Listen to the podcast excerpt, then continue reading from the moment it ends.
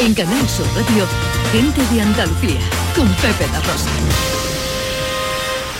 Queridas amigas, queridos amigos, de nuevo muy buenos días. Pasan cuatro minutos de las 12 y esto sigue siendo Canal Sur Radio.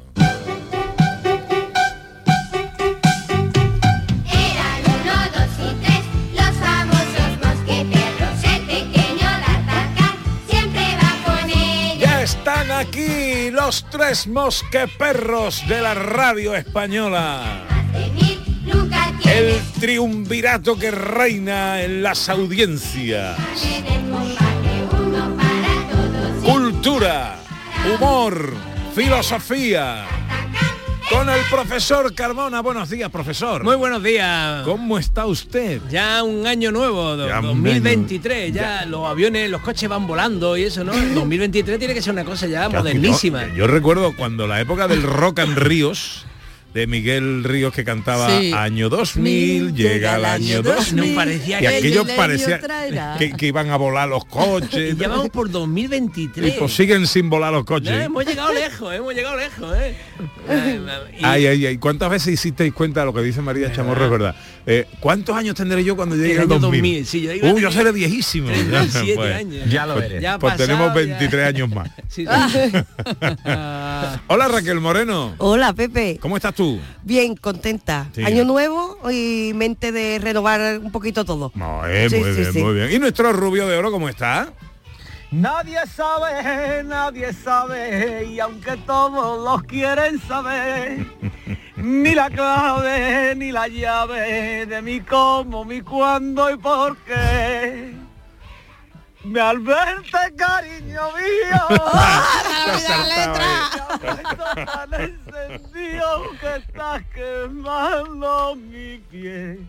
Todo, todo, que está quemando, Todo dice. que está quemando mi piel. ¡Hala! Vamos. Viene regular, empieza el año regular, ¿eh? Eh, estamos Está ahí. en tu línea, en tu línea.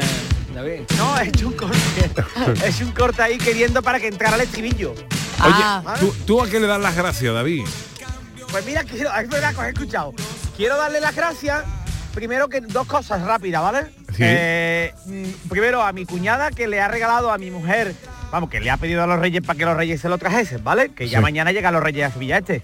Eh, entonces, Ya están le ha regalado un sombrero y ahora parece que estoy durmiendo con Amador Moedano. cabrón. ¿Pero un sombrero para dormir? Y se lo pone a todas horas, ¿sabes? Yo digo, ¿qué va de Montería o qué? ¿Dónde va? ¿Dónde va con esto? Oh. Y también quiero dar las gracias, quiero dar las gracias, no se me puede pasar, porque en mi gimnasio em, eh, han puesto una guardería, ¿no? Han puesto una guardería para que tú abandones allí a tu hijo mientras que tú pierdes la dignidad, ¿sabes? Entonces... Porque claro, el problema es que somos muchos y no hay dignidad para todos, ¿no? Yo siempre lo digo, ¿no? Entonces presencié una situación que a mí me da la vida y yo se lo agradezco enormemente porque si no hubiera una guardería en mi gimnasio esto lo pasaría. Es esa situación absurda, ¿no? En la que un adulto ¿no? le pregunta cosas a un bebé y el adulto que sostiene al bebé responde para que la conversación fluya. ¿sabes? No. Claro, claro. presencié un momento que yo le doy las gracias, ¿vale? Donde le decía, ay, ¿por qué está tan contento, eh? ¿Por qué? ¿Por qué? Y la madre respondía como si fuera José Luis Moreno, con el niño en la mano, ¿vale? Le movía el bracito, y decía, ay, porque hay mucha gente, me gusta la música, y el otro no tuvo bastante, le decía, ¿que te gusta la música a ti? Y decía la madre, a mí me gusta mucho la música. Seguro que tú has hecho lo mismo cuando eras padre de niños pequeños. Seguro. Pero no había, no había un nota con verdad en la radio para contar. Exactamente. Bueno, los oyentes, Ana, ¿qué nos cuentan por ahí? Pues mira, seguimos agradeciendo. Lola Navarro me pasaría el, dando la- el día dando las gracias a la vida por estar sana, a todos los que están, pase lo que pase, y el gracias con mayúscula para mi madre por tanta generosidad y amor sin medida.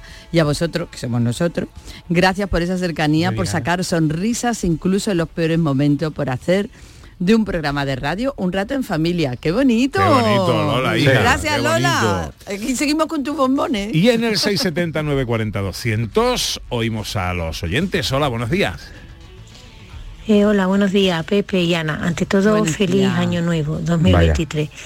Eh, pues yo quiero agradecer, aunque lo hice por escrito en su día, al Hospital San Lázaro de Sevilla, a esos cuidados paliativos, a, a ese cariño que dan, mm, que parece de corazón, desde el servicio de limpieza hasta los facultativos, las ATS, todo. Qué cariño, qué cariño, qué dulzura en esos últimos días de, de la vida de algunas personas. Gracias de corazón. Soy Mada de Sevilla.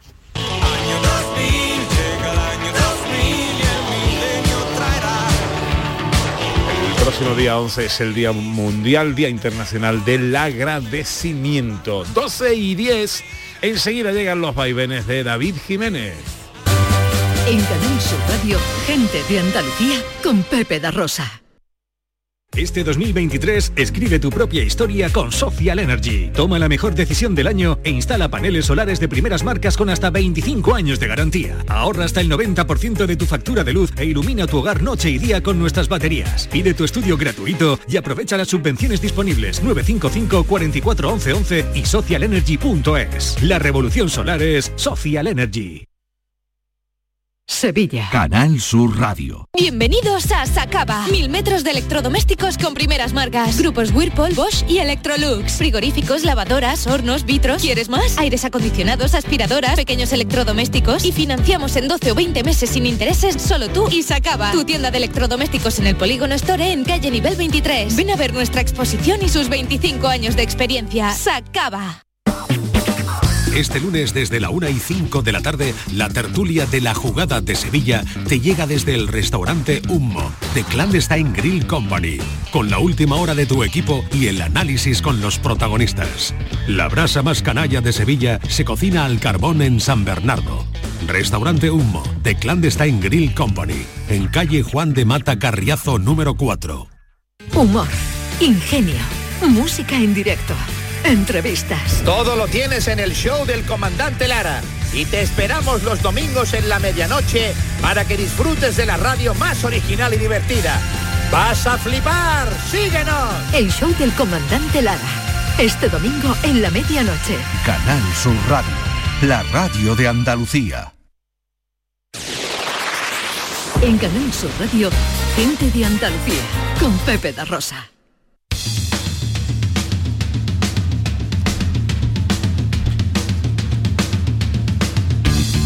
Ya está aquí. Llega un año más.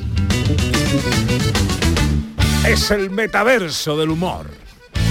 El IVA de la risa. El hematoma de la amargura.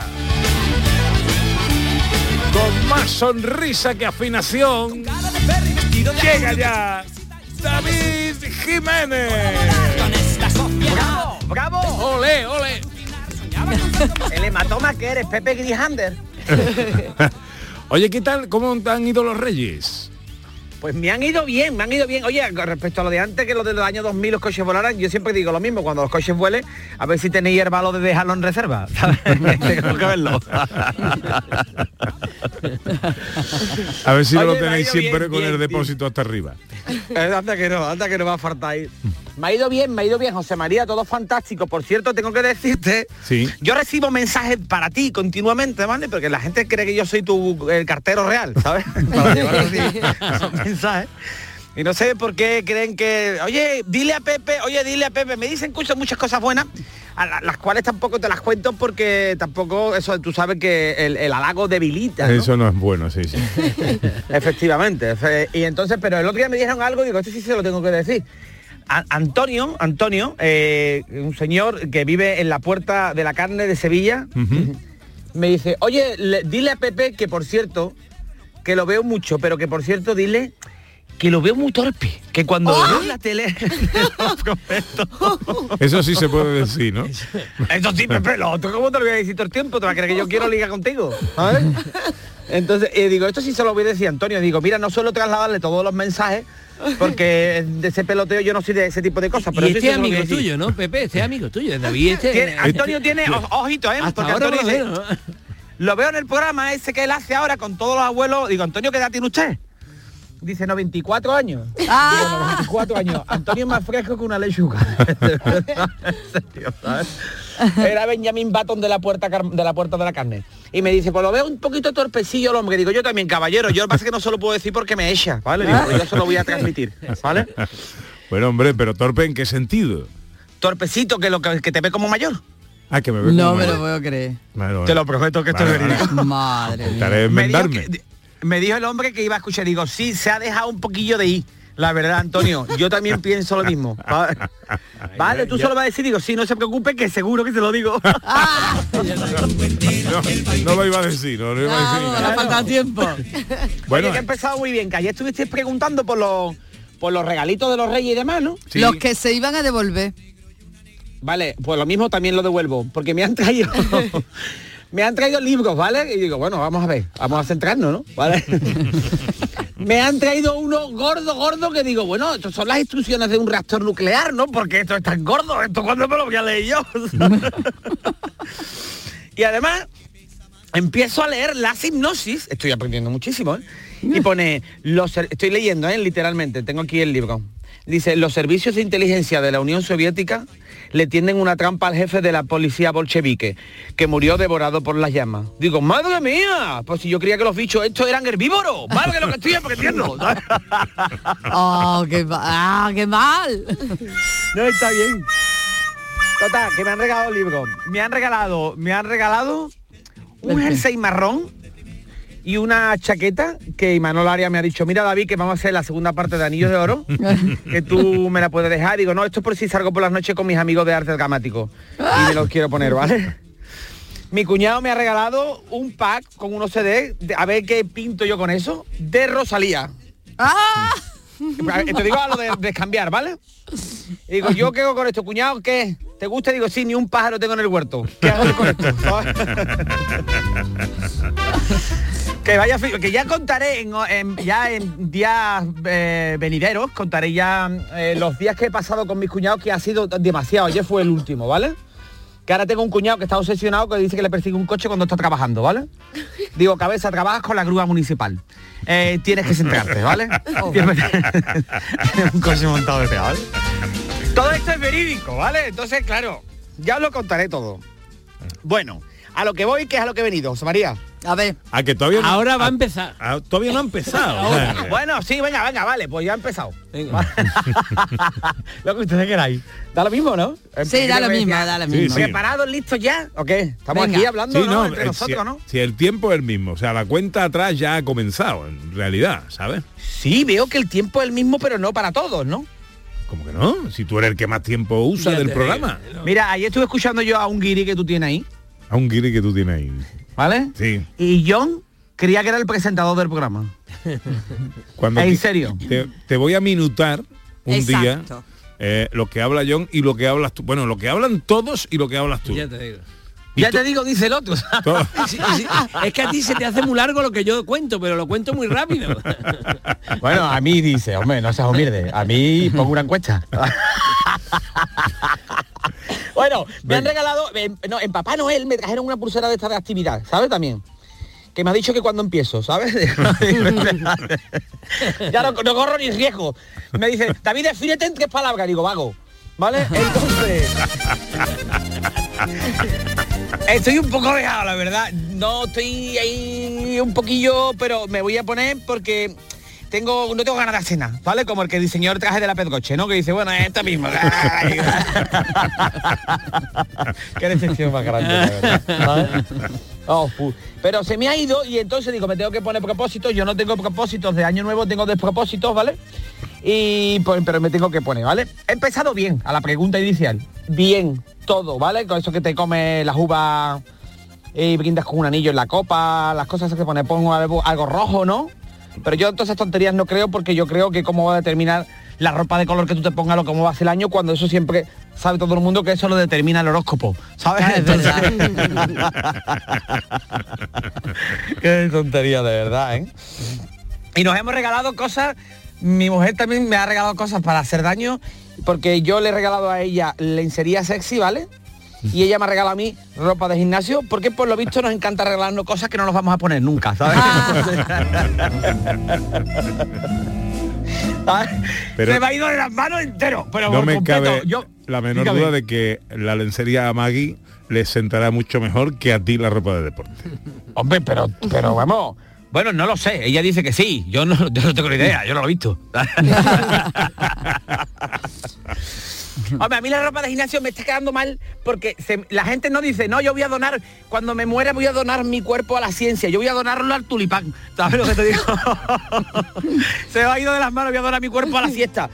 Porque, pero este tipo de regalo, este, este, este tipo de regalo es, de verdad. El mundo se divide en deportistas de élite, ¿no? Deportistas eventuales y la gente que usamos la ropa de deporte como pijama. Porque yo estoy ahí, ¿sabes? Estoy un poquillo más de yo, la verdad, ¿vale? Pero que yo ya lo veo, que yo ya tengo espejos en mi casa, ¿sabes? Ya. Es que tú es como ahí estás más gordo. Bueno, sí, ya, ya, ya, ya lo estoy viendo, ¿vale? ¿No? Y todo el que me ve, oye David, vaya talega que estás echando, ¿no? Come menos, que sí, que es verdad, que soy como un gremlin en Lanjarón, ¿no? Se me estoy hinchando, ¿vale? Entonces, todo esto cuando te pesas, que depende de la altura, ¿no? Que tú dices del peso, depende de la altura. Pues yo debería medir, por lo que me he pesado, unos cuatro metros, ¿vale? Esos son mis cálculos. y todo el ay, es que estás muy gordo. Vale, que sí, que yo me voy a poner a dieta, pero tú qué vas a hacer con lo tonto que eres, ¿sabes lo que te digo, no? tú que me lo tienes que Eso, decir a mí eso todo cómo el se arregla, eso cómo se arregla. Eso como la regla tú, ¿sabes? No, porque ahora estamos en esos días, porque si te fijas, ¿no? Todo el que tenga redes sociales y verás, estamos en estos días que mm, la gente que no tiene una vida real, ¿no? Pero sí en las redes sociales, ¿no? Que tienen más seguidores que días cotizados, pues suben su fotito con su ropa de deporte, ¿no? Con frasecitas de comenzando la nueva rutina, cumpliendo propósito. Mira, os voy a decir una cosa. Dios ama porque no vive con ustedes, porque estoy muy tonto.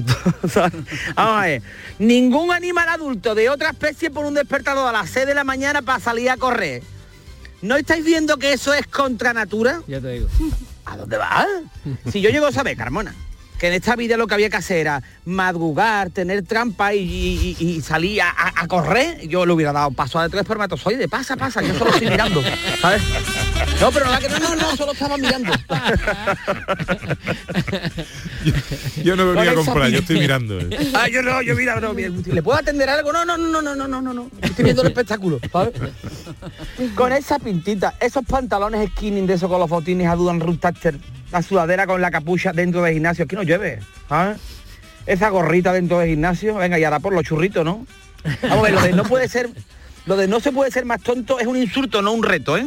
No tenéis por qué estar poniendo todo el tiempo. A ver si lo consigo, ¿sabes? No tenéis dignidad. De verdad. Aunque yo siempre pienso que el, el- el ser humano es más digno con ropa de invierno que con de verano, ¿vale? Porque de verano se te ven las canillas. ¿sabes? Horrible. Hombre, yo estoy lamentable porque yo siempre lo he dicho, yo soy una cigüeña, yo tengo unas piernecitas finitas, ¿sabes? y la verdad que yo no estoy bonito, ¿sabes? Pero toda esa ropa que estáis subiendo con las fotitos que estáis poniendo, eso, un minuto de silencio, por favor, por toda esa ropa de deporte que la habéis regalado y no se la voy a poner nunca. Eso va a dar Gualapó, ¿eh? ¿Recordáis cuando de pequeños montábamos las tiendecitas esas con todas las porquerías que nos encontrábamos por la casa? Sí. Sí, Pues ahora, ahora se llama Gualapó. Gualapó es la página porno de Diógenes.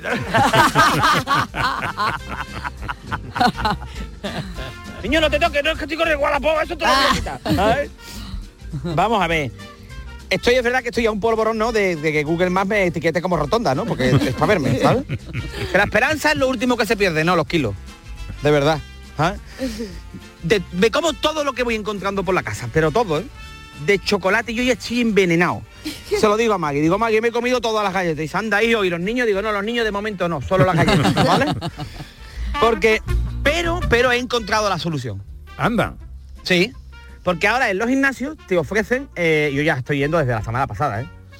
te ofrecen la posibilidad de, por un módico precio, de un poquito más, ¿vale? Que estás tirando dinero, claramente, pues te ponen a un monitor como entrenador personal, ¿vale? Yo me he cogido uno. El nota me chillaba como si yo fuera el gordo de la chaqueta metálica, ¿vale? Te lo digo de verdad. Pero esto no es broma, que es verdad. ¿eh? Me decían, vas a perder dos kilos por semana porque si no voy a hundirte la vida. Digo, este tema lo lleva mi mujer, habla con ella. Tú te ríes, pero el nota no coge las bromas, te lo digo, ¿vale? Yo, porque yo le gasto muchas, pero lo No. no le hago gracia, pero yo creo que no las coge por lo que sea, ¿vale? El nota está fuerte como un pomelo, ¿vale? Eso que está para verlo. Como cuando le da un buche al agua después de lavarte los dientes, pues así que está el nota de fuerte, ¿vale? Claramente esto no es natural y se le ve que está hormonado a todo lo que da, ¿sabes? Y Uh. donde reina hormona no manda neuronas, claro, entonces... Uh, como estoy escuchando la radio, la que te va a dar mañana. Ese no sabe encenderla, te lo digo.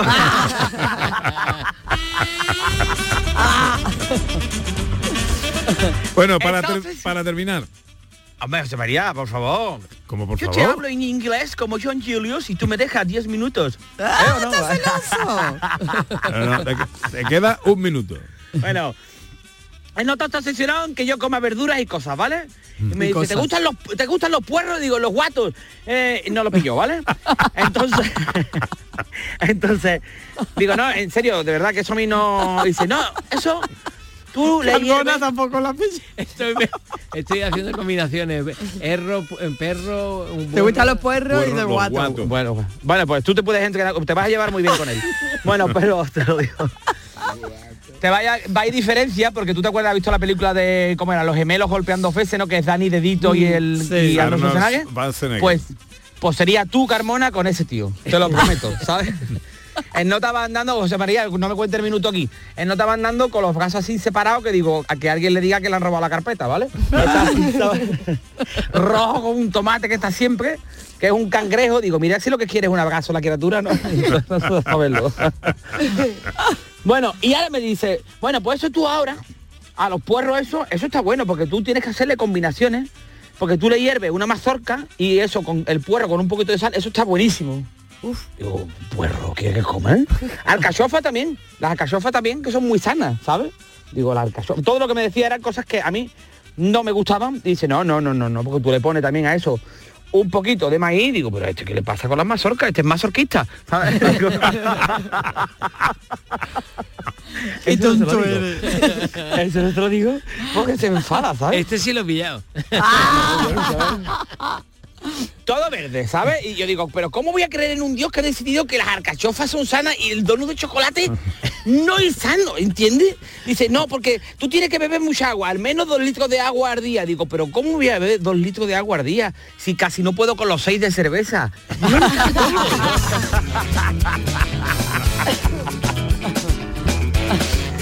Oye, ve, a mí mi mujer me hizo ayer un, un bueno, me lo hizo no, lo hizo para toda la casa porque ya se puso en disciplina. Hizo un cardito a base de verdura que estaba muy rico. Anda mi Pepe. Sí. Muy bien, ya Pepe. está, ya, Muy mira, ya come alcachofa, le gustan los guisantes. muy rico. Y ahora también Bueno. el caldito de verdura. Sí, sí, no, Claro, porque. Están madurando. Pero- Depende de la combinación. A mí me ha dicho, mira, te pones un canal de esto de YouTube de cocina y verás que las verduras tienen muchas formas de hacerla, ¿vale? Y de guisarla para que estén buenas. Yo lo estoy intentando, pero los programas de cocina no. Son como el cine porno, que tú lo ves muy fácil en la tele y después hace un ridículo enorme cuando tú lo intentas, ¿sabes? En tu casa. Es esto no estoy preparado yo para esto, ¿vale? Total, Bueno. María, ¿quieres que termine? Sí, claro. Pero sí estamos pasándolo muy bien. Sí, ¿no? sí, pero Correcto, pero, ay, pero- pero el tiempo corre. Bueno, yo le preguntaba a Maggie si se me nota ya, ¿vale? Le digo, Maggie, ¿tú qué me quieres? Y dice, anda, quítale otra hoja a la margarita. Digo, bueno, vamos a ver. No, digo, no, en serio, se me empieza a notar ya el gimnasio, se me nota ya el jean, y dice, jean significa merma, digo, no. Y dice, pues entonces no se te nota nada, ¿sabes? Bueno, Bueno, David, pues nada, querido. oye, O- eh, oye, está- David, una cosa. mm, eh, una recapitulación, un bis. eh, donde reina hormona, ¿cómo terminaba la frase? No, donde reina hormona, eh, no manda neurona. No manda neurona. No Ah, manda bueno, neurona. muchas Vale, gracias. Se lo pero voy ¿y a lo, de los, mi hijo. lo de los puerros lo ha pillado ya o todavía no? No, no, eso lo... Ah, Eso sigue luego con te lo explicamos. Ah, pero además que eso que te he dicho es verídico porque tú vas y todos estos bicharracos fuertotes eh, sueltan las pesas eh, en el gimnasio fuerte así, como golpeando fuerte para que veas tú el peso que están cogiendo. y el peso es in- inmensamente proporcional al tamaño del cerebro del personal, ¿sabes? ¿no? Porque no tienes por qué dar ese porrazo en, en el gimnasio, ¿entiendes? Yo entiendo que tú estás muy fuerte, pero yo no tengo que verlo todo el tiempo. Adiós, David, cuídate. Adiós, adiós. Escucha Adiós. luego a Dani del Toro que va a hablar de puerros. Ah, vale, después voy a escuchar pequeñito. Venga, adiós. adiós.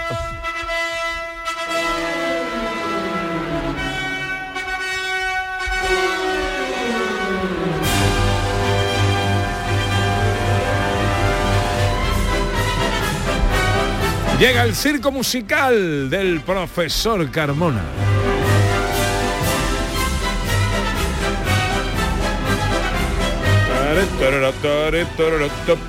¿Qué traemos hoy, Circo, profesor? circo, circo. Hoy traigo acordes extraños. ¿Qué será esto? Mm. Bueno, eh, vamos a empezar por explicar qué son acordes y luego enseñaré los acordes extraños. Un acorde es una sucesión de sonidos que se oyen a la vez. O sea, nosotros podemos escuchar, por ejemplo, una nota o mm, otra o otra. Y estos son notas seguidas. Estos se llamarían intervalos. Las notas eh, que se tocan en intervalos se pueden tocar a la vez. Cuando se tocan a la vez, como esto, esto es un acorde. O sea, la unión de varias notas a la vez. Claro, físicamente hay un trabajo, un estudio físico desde la época de Pitágoras que mm, las eh, notas eh, dentro de sí llevan otras notas. Y entonces, mm, por eso, eh, unas concuerdan más con otras. Y normalmente eh, concuerdan en las que están separaditas. O sea, la 1 con la 3, la 3 con la 5, la 1, la 3 y la 5, la 1, la 3 y la 7. eh, siempre separadas. Si, si están juntas, muy juntas, por ejemplo, suenan así.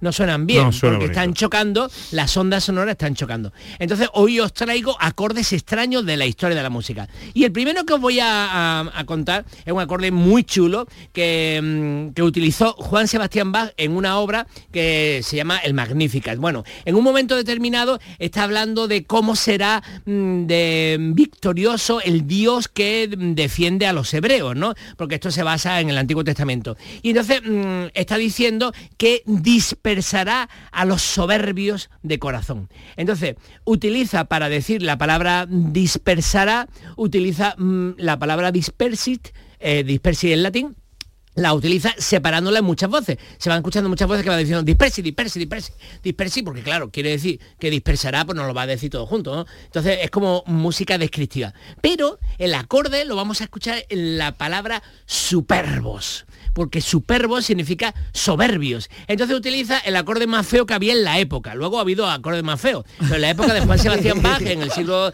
XVIII, este era el acorde terrible. El acorde que unía mm, tres intervalos de, tercera menor. Y entonces vamos a concentrarnos para escucharlo. Primero vamos a escuchar los superbos, superbos, superbos, superbos. Y de pronto, no, perdón, los dispersi, dispersi, dispersi, dispersi. Y de pronto, superbos. Eh, es un acorde muy rápido, ¿eh? se va a hacer muy rápido.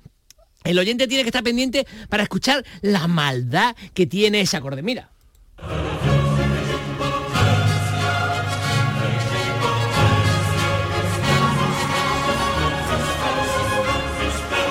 Ahora empiezan los dispersi. Dispersi. Disper, disper, disper. Y ahora. Ese era el acorde. Superbo. wow. Ha sido rápido. Pero por si acaso os voy a hacer una repetición más lenta. Porque resulta que el propio Juan Sebastián Bach a ese soberbio cuando tuvo que mm, contar en la Pasión según San Mateo ese momento de traición de, la plebe, cuando eh, sale allí Pilatos y le dice al pueblo, ¿a quién queréis que suelte? ¿Al ladrón Barrabás o, a, o a- Jesucristo que dice que es el rey de los judíos? O sea, que no, no tenía un delito así tan grave como para... Y el pueblo gilipollas va y dice, mm, dejad suelto a Barrabás. Entonces vamos a escuchar, vamos a escuchar a Pilato que dice, ¿a cuál de estos dos queréis que os suelte? Lo va a decir en alemán. Y luego el evangelista va a, decir, ellos dijeron, y entonces escucharemos al coro gritar a Barrabás. Y lo dirá con el acorde de séptima disminuida que hemos escuchado ante- en- anteriormente, que puso Bach en el, en el Magnífica. Superbit, en el sober- soberbios del Magnífica de Bach. Vamos a escuchar entonces a primero Pilato, al evangelista y el coro cantando ese acorde horrible y extraño. Welchen wollt ihr unter diesen Zeilen, den ich euch soll ¿A quién quieres que suelte? Ellos dijeron, ¿Eh?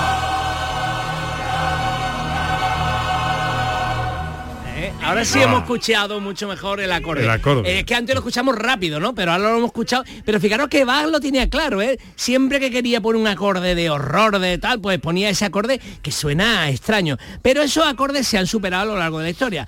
Mm, eh, nos vamos a encontrar en, en- en, eh, en Richard Wagner un acorde que se llama el acorde enigmático. Y un, es un acorde que se inventó. O sea, hasta ese momento en la historia de la música nunca se había hecho ese acorde. Un acorde extrañísimo. Tenéis que tener en cuenta, queridos oyentes, que ya todos tenéis mm, oído del siglo XXI y habéis escuchado atasco de tráfico. Y en un atasco de tráfico, cuando mu- muchos claxons suenan a la vez, ya, no- no- ya hemos escuchado de todo. Hemos escuchado heavy metal, ¿no? Hemos escuchado los acordes más horribles. Entonces, mm, tenéis que poneros en el oído de la época. Pero este acorde que vais a escuchar es un acorde mm, en- que se denomina acorde de séptima de tercera especie en armonizado, de tal modo que su séptima menor actuaría como una sexta aumentada con función de dominante de la dominante. Por ello, la teoría armónica clásica tiende a ver en el primer acorde que vamos a escuchar una sexta francesa en función de dominante de la dominante alterada por medio de una apoyatura cromática. O sea, Clarísimo. como veis, Ah, complicadísimo. Lo digo también por si hay algún especialista, un músico escuchando, que sepa que estamos hablando del acorde enigmático que también se llamó el acorde del amor en Wagner.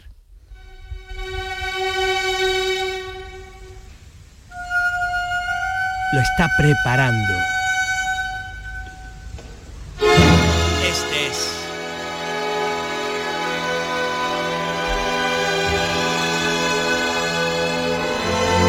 ¿Lo podemos poner otra vez? ¿Eh? Lo Sí, hemos sí. preparado, ha hecho tiri, tiri y, le- y ha dado el acorde. Lo escuchamos otra vez.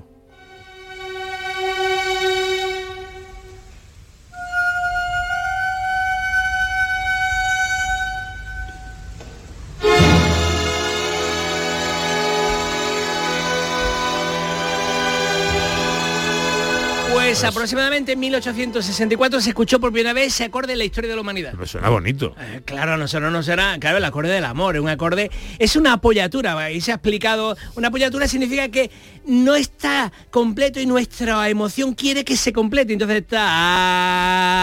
está, entonces el primero es como raro, y dice, por favor, que llegue ya el que, el que queremos, ¿no? Y, y tarda en llegar, y bueno, y, tarda- y llega así. Pero te he traído el acorde más raro que se pueda escuchar. ¿Cuál es el acorde que se puede escuchar? Pues un acorde donde tienen todas las notas, do, re, mi, fa, sol, la, si, todas a la vez. Todas, las siete notas. Pero fíjate que va a estar tan bonito, tan bien hecho que no te das cuenta. Porque está metido dentro de un discurso musical que es precioso. Mira, esta es una obra de un compositor actual que se llama eh, Eric Whittaker, que es un compositor vivo que se dedica sobre todo a la música coral. Y entonces nos va a. vamos a escuchar un trocito de una pieza que de verdad a mí es una de las piezas que más me emociona de, de la historia de la, de la vida, porque, porque habla de cuando el rey David le avisaron de que su hijo eh, había muerto. Entonces, cuando David oyó que Absalón, o sea, su hijo, había muerto, dice el texto bíblico, subió a su cámara y lloró y gritó, hijo mío, hijo mío, oh Absalón, que era como se llamaba el hijo, oh Absalón, hijo mío, hubiera querido Dios que yo muriera por ti, que es una cosa que todos los padres pensamos, si, si viéramos que nuestro hijo muriera, diríamos, prefiero morir yo a que, a que muera nuestro hijo. Entonces, este es un texto absolutamente dramático, y la música es absolutamente dramática, y vais a ver cómo de pronto es capaz de mm, prepararlo para que escuchemos un acorde donde vienen todas las notas.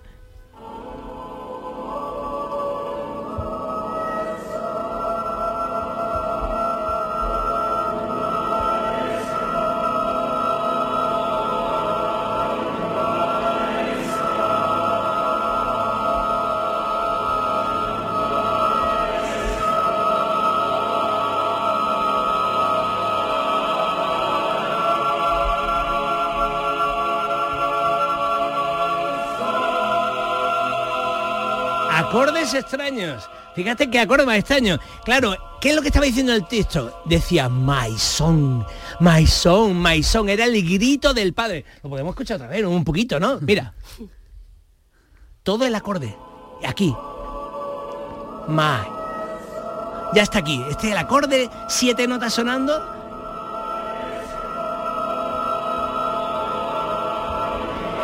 Esto nos demuestra que la voz humana, cuando hace música acorde y tal, es que se lo le, le cabe todo, ¿eh? porque es que a, la mu- a lo mejor instrumentos de viento habría sido espantoso, habría sido doloroso, pero esas voces ahí gritando, A usted sí que le cabe de todo.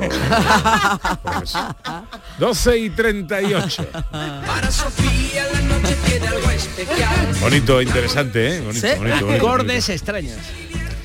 Bueno, filosofía, ¿qué nos trae la filosofía, Ana? ¿Qué nos trae hoy la filosofía? Bueno, pues la filosofía pop hoy, mira, muy apropiada porque estamos recién pasados los Reyes Magos y que en época muy de niños y de cuentos y en este caso la filosofía que nos trae el cuento de los tres cerditos, ¿no? Mm. Y además es que estamos en una época en la que iniciamos, como ha dicho antes David, proyectos. Y los tres cerditos tienen que ver con esto. Entonces vamos a utilizar el cuento de los tres cerditos para ver su sentido y a ver cómo nos pueden dar algunos consejos para iniciar estos proyectos que empiezan en este mes.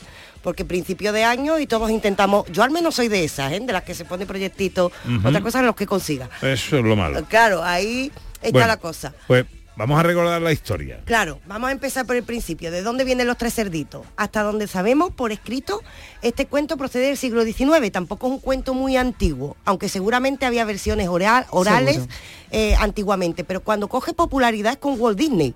Esto significa que es un cuento de la cultura pop, realmente. Cuando Ujú. coge fuerza, cuando Disney recordamos esos dibujitos que hicieron, yo los recuerdo, ¿eh? de pequeña, en los que se veía soplar y soplar el lobo y se caía eh, esa casa de, de paja. Pues, ¿qué nos contaba ese cuento de los tres cerditos? Tenemos tres hermanos, que son tres cerditos, y los tres se van a construir una casa. Y ahora uno de ellos va a hacer una casa hecha con paja, otro va a ser una casa hecha con madera y otro va a tardar más tiempo porque va a hacer la casa de ladrillo. Sí, pero los primeros porque son vagos, ¿no? Claro, se supone que porque son vagos van a lo rápido, vale, entonces van a lo rápido, eh, claro, acaba primero el que hacer de la paja, se ríe un poco del de la de madera y ya finalmente los otros dos se ríen del otro como diciendo, yo ya tengo casa y tú todavía estás aquí currando, ¿para qué? ¿Qué pasa? Que finalmente aparece el lobo y cuando aparece el lobo sopla un poquito y sale volando la casa de paja y ese cerdito se va corriendo a esconderse a la de madera. El lobo se va a la casa de madera, sopla, sopla, sopla y efectivamente tira a la casa de madera y los dos cerditos se van corriendo ¿dónde? A la casa de ladrillo. Y allí el lobo sopla, no consigue nada, intenta entrar por la chimenea y ya el otro está preparado y el otro enciende la, chimenea y vencen al lobo. Y así se salvan los tres cerditos. Y aquí, como imaginamos, hay moraleja, ¿no? Hombre, claro. ¿Dónde está la moraleja aquí? En principio, si nos vamos a lo simple, el esfuerzo, ¿no? En el esfuerzo sería lo primero que se te viene a la cabeza, claro. Mm, Lo primero es esto, que el que se ha forzado más ha sido recompensado. Pero esto es, es cierto, pero es como la capa más simple. Normalmente los cuentos tienen varias lecturas. Yo voy a señalar aquí tres, ya que estamos ante tres cerditos, tres enseñanzas que nos llevamos de este cuento. Porque claro, el esfuerzo por sí mismo vamos a reconocer en nuestra vida, ya que también nosotros vamos a iniciar nuestra propia casita, como los tres cerditos, ¿no? Mm, en nuestra vida, el esfuerzo no te garantiza el éxito. Vamos a reconocer que muchas veces nos esforzamos mu- muchísimo en una cosa y eso no sale. Eso Claro. no sale. Es decir, el esfuerzo por sí mismo no garantiza que la casa no se caiga cuando llegue el lobo. Con lo cual el secreto de ese tercer cerdito nos lo vamos a preguntar para aplicarnos a nuestra vida y ya vamos adelantando que el esfuerzo solo no es. Hay que añadirle algo a ese esfuerzo y es la inteligencia. Inteligencia. Exacto, es un esfuerzo inteligente, es un esfuerzo que está pensado, porque claro, si gastamos nuestras energías en cosas que quizás no hemos pensado lo suficiente, lo que puede pasar es que estamos gastando esas energías, pero cuando llega el lobo nos tira la casa. Pensemos algo, los otros se nos ponen de vagos en la versión de Disney, pero hacer una casa de paja y hacer una casa de madera también tiene un esfuerzo. También tiene un esfuerzo. Claro, Claro. digámoselo a un carpintero que nos haga una casa de madera y nos va a decir, pues claro que tiene su esfuerzo. Con lo cual el esfuerzo no es el secreto, porque los tres, cada uno en su medida, ha puesto un esfuerzo. La diferencia con el tercer, de- el tercer cerdito es que es un esfuerzo inteligente. Ha pensado en qué puede pasar y a qué tiene que estar previsto su casa. Y antes de construir ha hecho un plan. Y en ese plan él ha dicho, a ver, la paja la tira el viento. A ver, la madera, pues por poner un ejemplo, puede salir ardiendo. Pero sin embargo, el adobe me parece que es más fuerte. Y esto es, me voy a forzar en el adobe porque me da más seguridad en los resultados. Entonces aquí está la primera enseñanza de ese cerdito triunfador que es, que es un esfuerzo inteligente. Vale, esto es lo primero que nos tenemos que quedar. Lo segundo, nos vamos a una segunda enseñanza del cuento. Claro, porque se salvan los tres. Ahí, ahí está. Es que esto es algo que normalmente damos como por sentado o que no atendemos. Pero yo creo que esto es la parte más bonita del cuento. Porque este tercer cerdito trabaja supuestamente de manera individualista para él. De hecho, este cuento tiene muchas críticas de que esto es el ejemplo capitalista, porque es un esfuerzo individual. Se nos pone un poco así, ¿no? Estamos también en esa época de policías de la moral, en la que de repente, pues, hacer algo por ti mismo parece que, que nos tenemos que sentir culpables, ¿no? Y se pone muchas críticas este cuento sin caer en que en realidad el esfuerzo de ese uno salva a los tres. Con lo cual, el esfuerzo en el éxito de ti mismo muchas veces tiene un eco social, es lo que se nos está diciendo. Que tú hagas bien algo va a tener un eco a tu alrededor. Y además ahí vemos que el bien de uno es el bien de todos. Con lo cual, forzarte en ti mismo, también tienes que saber que tiene un eco social y ahí la segunda enseñanza de los tres cerditos. Y que fue generoso también, porque, Claro. eh, porque él se esforzó más que los otros Sí. y sin embargo acogió a los otros dos, que podía haber cerrado la puerta, decía ellos quedáis, ¿no? Asumir vuestras consecuencias. Claro, él asume que tiene una un- Responsabilidad. una responsabilidad para con los otros o también simplemente empatía para con los otros. Es decir, no es cegarnos con yo lo he conseguido, ahora ustedes aguantarse Claro. con vuestra casa. No, yo lo he conseguido y vosotros tenéis aquí un hueco y de esto nos vamos a beneficiar todos. Que esto es democratizar un poco lo que hemos aprendido de nuestra experiencia.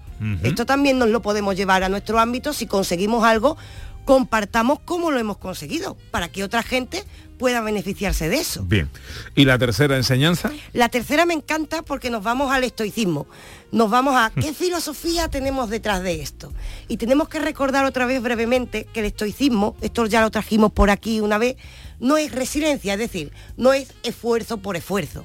El estoicismo se basa en dos términos principales que son el deseo y la acción. El deseo, es decir, tengo un proyecto. El cerdito tiene el proyecto de hacer su casa.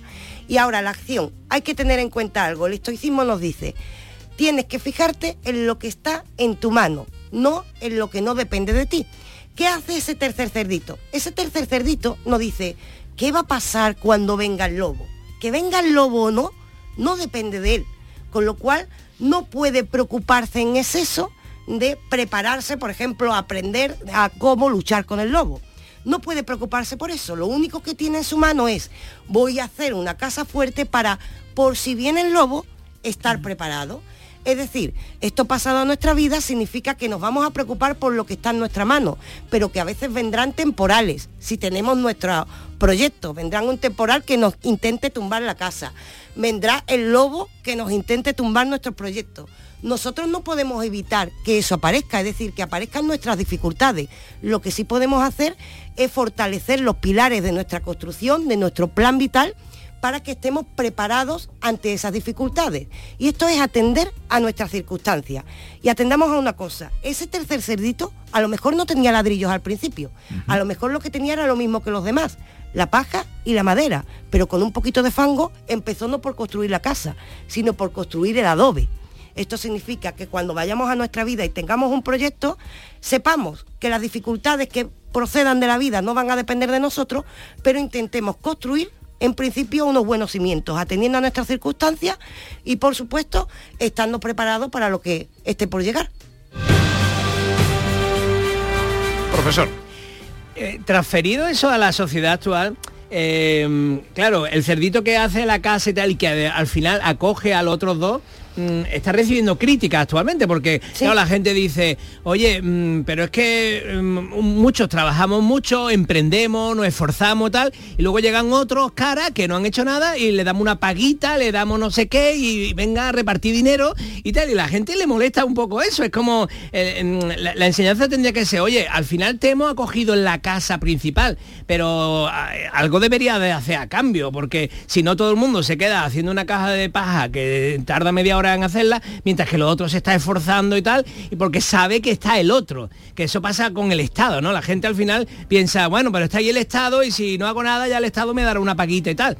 Hombre, mm, eh, deberíamos de, de plantear estos cuentos de manera que los que al final son recibidos en la casa de ladrillo eh, pidieran disculpas, mm, se sintieran avergonzados, hicieran algo El para compensar, ¿no? El ejemplo es el tercer cerdito, es decir, lo suyo es que cuando veamos que eso funciona, todos intentemos hacerlo del tercer cerdito, es decir, esos dos que han llegado para protegerse del lobo, supongo, aquí ya el cuerpo acá, el cuento acaba porque cada cual elige cómo quiere afrontar su vida, que lo ideal es que diga, yo quiero una casa como la del tercer Pero fíjate cerdito. la proporción, ¿eh? Voy a trabajar como este tercer Dos de cerdito. tres, ¿eh? Dos de Una tres. cosa que te acojan un momento y otra cosa es es. que le colonicemos la casa al tercer cerdito. Esto no puede pasar. U- Uno de tres ha trabajado, los otros dos son un poquito caras. ¿eh? Bueno, han, han trabajado menos inteligentemente. Claro, Y eso. menos, Ahí han trabajado, menos. y menos. Sí, han trabajado, pero supongo que lo suyo es aprender de ese ejemplo, de ese tercer cerdito y que todos los apliquemos en nuestra vida. Claro, efectivamente. Y no que el tercero aprenda del primero y del segundo. Claro, ¿no?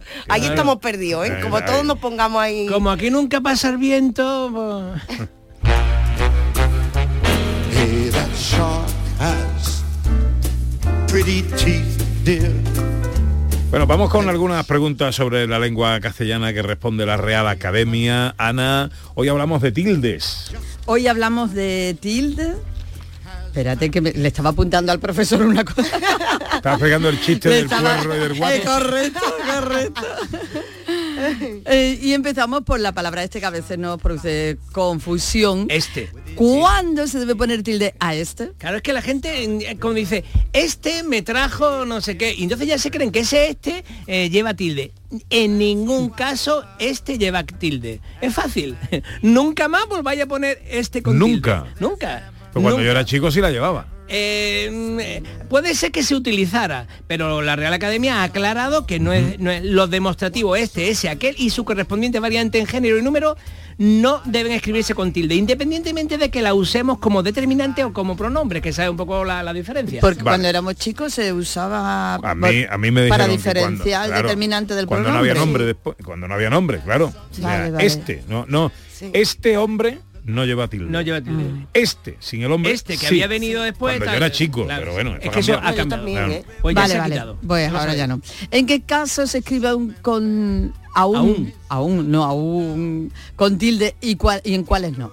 Vale, la palabra aún se escribe con tilde y se pronuncia como bisílaba, o sea, aún, eh, tónica y con hiato, cuando puede sustituirse por todavía. Eso es fácil, cuando te- estemos escribiendo algo, mm, vemos, ¿esto se puede cambiar por todavía? Si se puede cambiar por todavía, es que lleva tilde. Pero se escribe sin tilde como palabra átona eh, y monosilábica cuando equivale a hasta, incluso eh, también o mm, ni siquiera. Por ejemplo, eh, no está, está, eh, se escribe sin tilde a se, se escribe con tilde aún no has terminado de comer porque podríamos cambiarlo por todavía no has terminado de comer si podemos cambiar ese aún por todavía es que va con tilde lleva tilde. vale y ahora si tú tienes que decir su novela su nueva novela es mejor aún que la anterior podemos decir eh, su nueva novela es todavía mejor que la anterior, por tanto sí que lleva tilde. Pero por ejemplo en la frase aún los más inteligentes fracasaron, pues ese todavía los más inteligentes fracasaron no podríamos tra- no podríamos No. cambiar aún por todavía, Claro. pero sí podríamos cambiarla por hasta. Entonces, si el aún se puede cambiar por hasta, no lleva tilde. Por ejemplo, aún los más inteligentes fracasaron, pues hasta los más inteligentes fracasaron, pues esa no lleva tilde. Venga, Ah. una más. Que esta es interesante también porque esta también ha cambiado. Sí, la conjunción o entre dos números debe llevar tilde. Nunca. Nunca, porque esto era una cosa que se hacía antes para Ah. los rótulos. Porque cuando tú tenías que poner un rótulo, a lo mejor la O se confundía con un cero. Pero hoy en día la Real Academia eh, ha reconocido que tanto las máquinas de impresión, las máquinas de ordenadores, todo, la O y, la, y el cero se distinguen claramente y entonces ya no hay que poner eh, Uy, nunca... pues menos mal que lo dicho porque yo se lo seguía poniendo. Yo también. Pues ya sabéis que según la Real Academia, no. Porque ya se entiende muy bien, tú entiendes, ¿no? Si la- a lo mejor Sí, lo está escribiendo sí, sí, a mano, o si está escribiendo, se ha hecho un rótulo en una en un en comercio o algo así, y, la- y el O se puede confundir con un, con un cero o algo así, pues entonces podría ser. Entonces, si tú vas a poner dos o tres, el número dos y el número tres, dos o tres. Claro, antiguamente pa- podía parecer que el O, la O esa fuera diferente, que sea igual que un cero, pero ahora ya hoy en día no. Bueno, estamos que la tiramos con las tildes, ¿eh? Se lo estamos Venga, quitando a oye, todos. la, la- la última, la última que me, Sí, que me sí, parece a mí interesante. también, porque Venga. aquí yo también me parece que lo estoy haciendo mal. Las mayúsculas, ¿se Claro, acentúan? no, claro que sí, todas las mayúsculas se acentúan. Pues yo pensaba que no. No, porque que eso, en mira. mi época no se No, no, no, no, eso es mentira, eso es mentira. No, no, no, no. Yo estoy con Pepe. ¿Qué apostáis conmigo? Sí, sí. El, el libro de la, de la ortografía del año 60, que en papel amarillo yo lo puedo traer y ya lo decía. Ahora, lo que sí decía era que los rótulos se permitían, los rótulos se permitían que no eh, tuvieran tilde, porque se entendía que hacer un rótulo en los años 60 para un comercio, una puerta de un edificio, una cosa así, era muy complicado ponerle la tilde y entonces se admitía que no tuviera. Pero en el libro de la Real Academia lo voy a traer porque es que yo tengo la Yo ortografía he recibido esa. las mismas instrucciones que Pepe y Nada, estábamos en mucha colegios gente, distintos. mucha gente se ha equivocado con eso, es verdad, un desastre. Las Pero ya desde que yo era chico, yo ya lo sabía esto Pues y yo yo no. decía, todo el mundo se está equivocando, está poniéndole tilde a las mayúsculas y de hecho yo en mi clase había un compañero que escribía todo en mayúsculas en los exámenes no ponía de- ninguna para tilde. no tener que poner tilde. Y el profesor le explicaba claramente, todas las palabras llevan tilde cuando tengan que llevar tilde, mm, eh, excepto los rótulos, pero no las palabras mayúsculas. Las palabras mayúsculas siempre llevan tilde. Perdona mi curiosidad, pero quisiera conocer cada detalle. de Raquel, una curiosidad en un minuto. eh, un ejemplo histórico de esfuerzo. Sí, ya que hemos hablado del esfuerzo con los tres cerditos, nos vamos a conocer a Demóstenes. Demóstenes es conocido como el mejor orador de la historia. El mejor orador de la historia, y ya te voy adelantando porque lo vamos a contar muy cortito, que era tartamudo. La primera conferencia que dio este hombre, eh, la gente le echó de la conferencia chillándole que, que, vamos, que se fuera, que no le entendían nada y además le llegaron a chillar. Ponga aire en sus pulmones y no en su cerebro. Y le echaron de Grecia. Le dijeron que hablaba muy malamente y él quería ser orador por fuerza. Entonces, ¿qué hizo este hombre? Y aquí viene el ejemplo de esfuerzo. Este hombre decidió luchar contra esa dificultad y se aisló de la sociedad, se rapó la cabeza. Por aquel entonces, tener la cabeza rapada y salir a la calle era como una especie de vergüenza, porque era un poco de esclavos, es decir, una persona adinerada que le faltara el pelo, pues normalmente llevaba algo en la cabeza. Entonces, ¿qué pasa? Él se rapó la cabeza para no salir a la calle y así encerrarse en su casa estudiando, estudiando, estudiando, estudiando.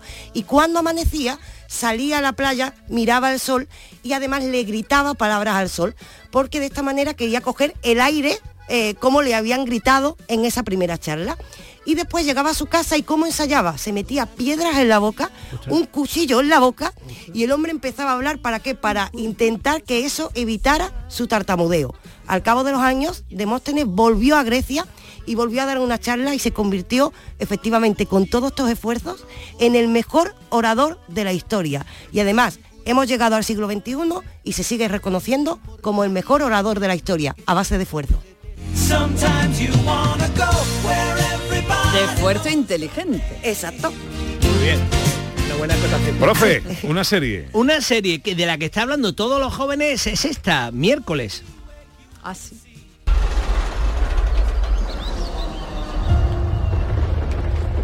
Nunca más se creó como un refugio para que nuestros niños crezcan y aprendan sin importar quiénes o qué sean. ¿Quieres conocer a tu compañera de habitación?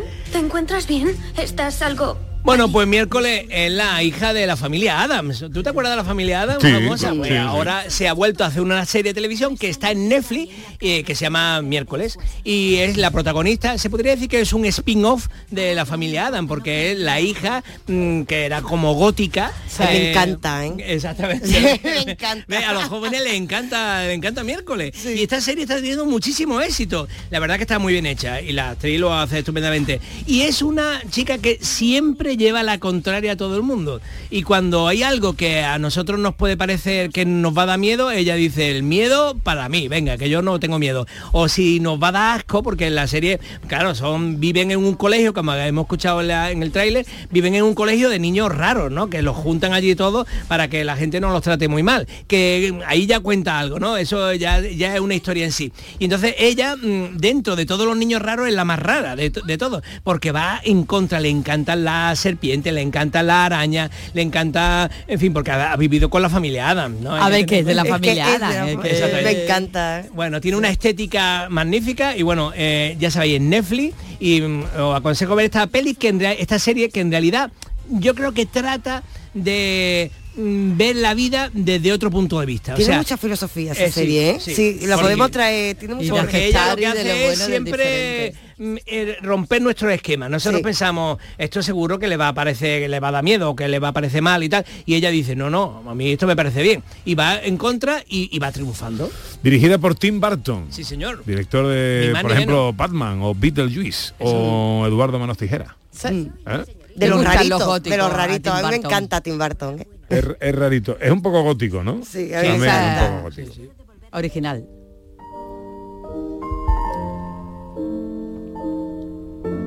Y una perla musical para terminar la hora.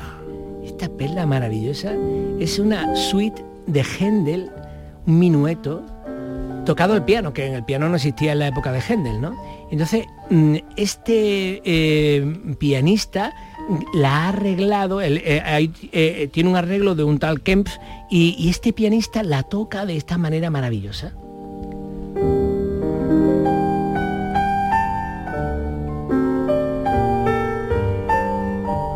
¿Cómo se llama el pianista? El pianista dicho? se llama Seong Ji Sho, es un eh, pianista chino.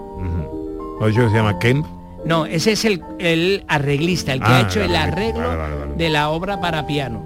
¿Qué? Pero bueno, más o menos, en la, en la- vamos, yo tengo la partitura, yo toco esta obra y es preciosa y, y- y tiene unos pequeños arreglitos para quitarle adorno, porque en aquella época solo existía el clave, no existía el piano, entonces tenían que tocar más teclas.